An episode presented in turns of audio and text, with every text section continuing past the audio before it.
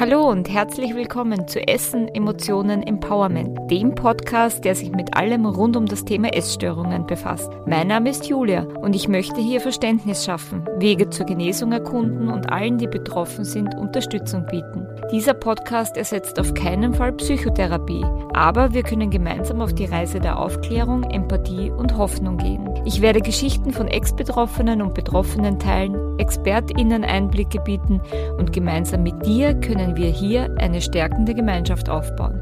Ich freue mich, dass du da bist. Hallo und herzlich willkommen zurück zu Essen, Emotionen, Empowerment. Ich freue mich wie immer riesig, dass du wieder dabei bist. Und vor allem heute freut es mich besonders, denn mit der heutigen Folge starte ich eine neue Folgenreihe, über die ich mir schon von Anfang an irgendwie Gedanken gemacht habe und überlegt habe, wie ich das am besten angehe. Äh, ja, und jetzt ist die Folge 1 dazu und zwar zur Folgenreihe Mindful Munch. Diese Folgen werden jetzt immer wieder in mehr oder weniger regelmäßigen Abständen zwischen den anderen Folgen im Podcast vorkommen. Und es geht darin darum, dir Übungen bzw. Tools vorzustellen, die mir als Patientin geholfen haben, als ich selber noch von einer Essstörung betroffen war und ja, gesund werden wollte. Und diese Tools habe ich nicht nur damals als sehr hilfreich empfunden, sondern ich merke auch heute noch, wenn ich sie Betroffenen an die Hand gebe, dass sie irrsinnig unterstützend sind, wenn jemand auf dem Weg zurück ins Leben ist. Die Übungen, die ich dir im Zuge der Mindful Munch-Reihe vorstellen werde, sind natürlich oder besser gesagt leider kein Garant dafür, dass es dir von heute auf morgen sofort besser geht. Ich glaube, ich habe schon oft im Zuge des Podcasts erwähnt, dass der Genesungsprozess einer Essstörung sehr vielschichtig ist und auch nicht immer zu jedem Zeitpunkt jede Übung oder jeder Gedankenanstoß passend ist. Die Tools, die ich dir hier vorstelle, können dich aber auf jeden Fall auf deinem Weg unterstützen. Alle im Zuge dieser Reihe vorgestellten Übungen sind natürlich für dich ein Angebot. Das heißt, du musst sie nicht nehmen, kannst sie aber annehmen. Probier bitte nur die Übungen aus, die dich auf irgendeine Art und Weise ansprechen und sei es der Titel, also jeder von uns hat ein gutes Bauchgefühl und auch du hast eine gute Intuition und weißt, was, was dir gut tut. Und äh, schau bitte auch drauf, dass du dir die Übungen ähm, in dem Moment oder in der Phase, in der du dich befindest, auch wirklich zutraust. Natürlich kannst du oder sollst du vielleicht auch diese Übungen im Rahmen deiner Psychotherapie, deiner psychologischen Betreuung oder deiner Selbsthilfegruppe, je nachdem, wo du dir Unterstützung suchst, vor und oder nachbesprochen werden. Und wie immer steht auch das Angebot, wenn du Fragen zu dem hast, was ich dir hier erzähle oder vorstelle, kannst du selbstverständlich auch mich jederzeit gerne kontaktieren. Das Thema für die erste Mindful Munch Folge war für mich von Anfang an eigentlich sehr klar. Und zwar aus dem Grund, weil die Übung, und ich kann jetzt gar nicht mehr genau sagen, im Zuge welcher Therapie ich damit in Berührung gekommen bin, äh, für mich einfach langfristig am meisten verändert und äh, meinen Genesungsprozess positiv beeinflusst hat. Ich glaube, dass jede bzw. jeder mit einer psychischen Erkrankung und besonders mit einer Essstörung nachvollziehen kann, wie schwer es ist, gegen etwas unter Anführungszeichen anzukämpfen, was im eigenen Kopf stattfindet. Also ich weiß noch ganz genau, wie das für mich war. Ich hatte da diese Stimme im Kopf, die mir halt immer gesagt hat, ich soll nicht essen und ich soll mehr Sport machen und ich bin hässlich und ich bin zu dick und all diese Dinge. Und das war aber irgendwie in mir drinnen und das war nichts, was man jetzt irgendwie auf einem Röntgenbild sehen konnte oder wo man irgendwie drauf zeigen konnte und sagen konnte, das muss jetzt weg, sondern das war doch irgendwie in mir drinnen und das war so gesehen auch ein Teil von mir. Und da war es schwierig, irgendwie dann für mich selber nachzuvollziehen, ja, wie, wie kann ich denn jetzt damit umgehen? Es fühlt sich aufgrund dessen, dass das in einem drinnen ist, ja auch irgendwie wie ein permanenter Kampf gegen sich selbst an. Und dann bekommt man aber vom Umfeld und in der Therapie auch noch immer zu hören, man soll netter mit sich umgehen, was dann für mich damals immer irgendwie ein Widerspruch in sich war.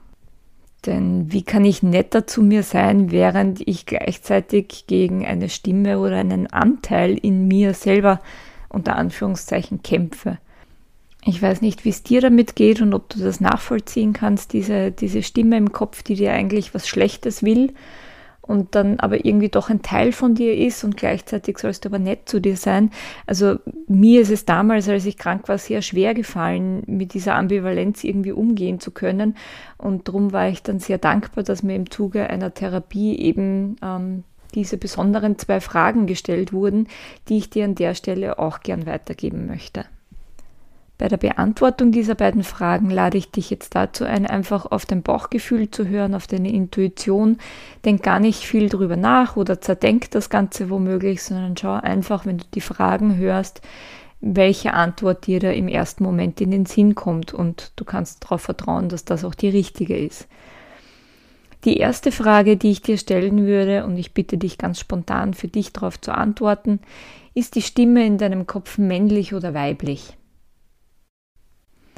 Und die zweite Frage ist, welcher Name fällt dir spontan zu dieser Stimme, zu ihm oder zu ihr ein? Wenn das jetzt für dich gut funktioniert hat, wenn du da jetzt hoffentlich für dich eine Antwort gefunden hast oder besser gesagt zwei Antworten, dann könntest du jetzt auch noch ergänzend für dich ähm, drüber nachdenken, wie er bzw. sie vielleicht aussieht. Ist das eine, eine menschliche Gestalt? Hat es irgendeine andere Gestalt, eine Form, eine Farbe? Also da kannst du, wenn du das möchtest, gern auch deine Fantasie jetzt noch ein bisschen ausschweifen lassen und dir ein genaueres Bild von deinem unter Anführungszeichen gegenüber machen. Wie ist es dir denn jetzt mit dieser Übung ergangen? Hat das für dich gut funktioniert, dir da eine Gestalt vorzustellen? Hast du gleich einen Namen im Kopf gehabt, der für dich passend war in dem Moment? Wie geht es dir jetzt nach der Übung damit? Also wenn du Feedback geben möchtest oder wenn du dich mitteilen möchtest, steht wie immer die Einladung, dass du dich gerne an mich wenden kannst. Du magst jetzt vielleicht gedacht haben, dass ich ein wenig irre bin, als du die Fragen gehört hast, oder du stellst dir jetzt die Frage, wozu das denn jetzt überhaupt gut war. Ich versuche dir das jetzt wieder anhand meines Beispiels irgendwie zu erklären oder näher zu bringen, weil ich glaube, dass es dann am ehesten nachvollziehbar ist. Wie schon eingangs erwähnt, kann ich jetzt nicht mehr genau sagen, in welchem Stadium meiner Erkrankung ich mit dieser Übung konfrontiert worden bin. Ich glaube, es war noch während der Magersucht, aber ich bin mir nicht sicher.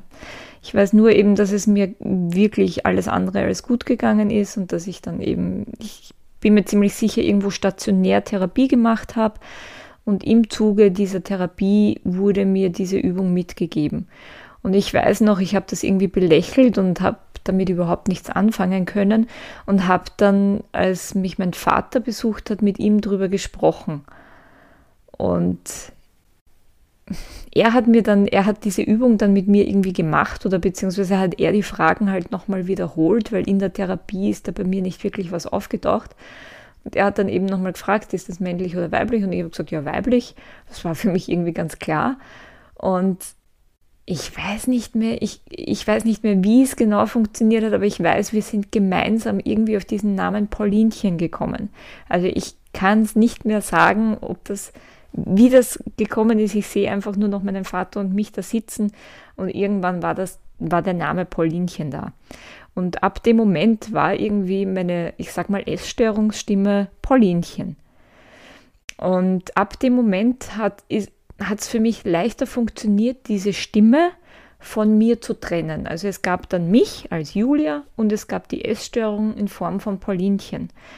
Und das hat es mir auch ermöglicht, in der Therapie anders drüber zu sprechen, weil dann ging es nicht mehr um ich darf nicht essen oder ich muss das machen und ich muss mehr Sport machen oder ich fühle mich hässlich, sondern dann konnte ich das gut trennen und sagen, ja, Paulinchen hat mir das gesagt oder Paulinchen hat gemeint, ich muss das machen oder Paulinchen hat mir ähm, hat mich wieder beschimpft in Gedanken. Und das hat es für mich leichter gemacht, zu mir netter zu sein, also zu mir als Julia und mich als Julia irgendwie eigenständig zu sehen, und dann aber da dieses andere Persönchen, für mich war das irgendwie so ein kleines Mädchen, keine Ahnung. Ähm, da war für mich klar, dass, dass sie mein, ich sag mal, Feind ist, dass sie die Stimme ist, die mich da eben in der Krankheit hält und dass das nicht ich selber bin. Und das hat mir eine irrsinnige Erleichterung verschafft, weil mir eben klar war, dass das nicht ich selber bin, sondern ich konnte erkennen, dass ich als Julia existiere und dass da auf der anderen Seite dann auch noch die Krankheit besteht weil irgendwie war das vorher so eine Mischung und das hat es mir schwer gemacht, ähm, mich noch irgendwie distanziert zu sehen oder zu erkennen, dass ich auch noch ich bin und nicht nur eine Krankheit auf zwei Beinen. Und ab da habe ich eigentlich immer über Paulinchen gesprochen in der Therapie. Ich habe auch in meinen Tagebüchern viel über Paulinchen geschrieben. Also ab da hat diese Trennung stattgefunden und das hat mir eine irrsinnige Erleichterung verschafft.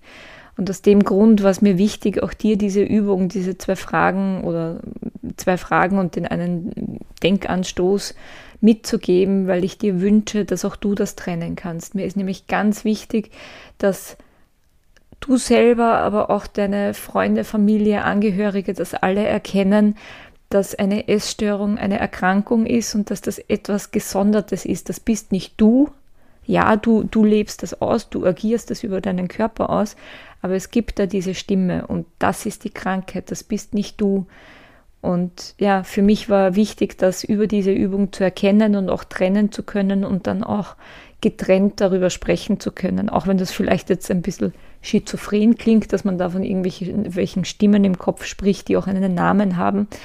Aber ja, ich lade dich dazu ein, probier das aus und schau, ob es für dich und vielleicht auch für deine Freunde, Familie, denen du das erzählen möchtest, einen Unterschied macht. Denn ich habe so erlebt, dass dieser Unterschied möglich ist und dass dieser Unterschied nützlich ist.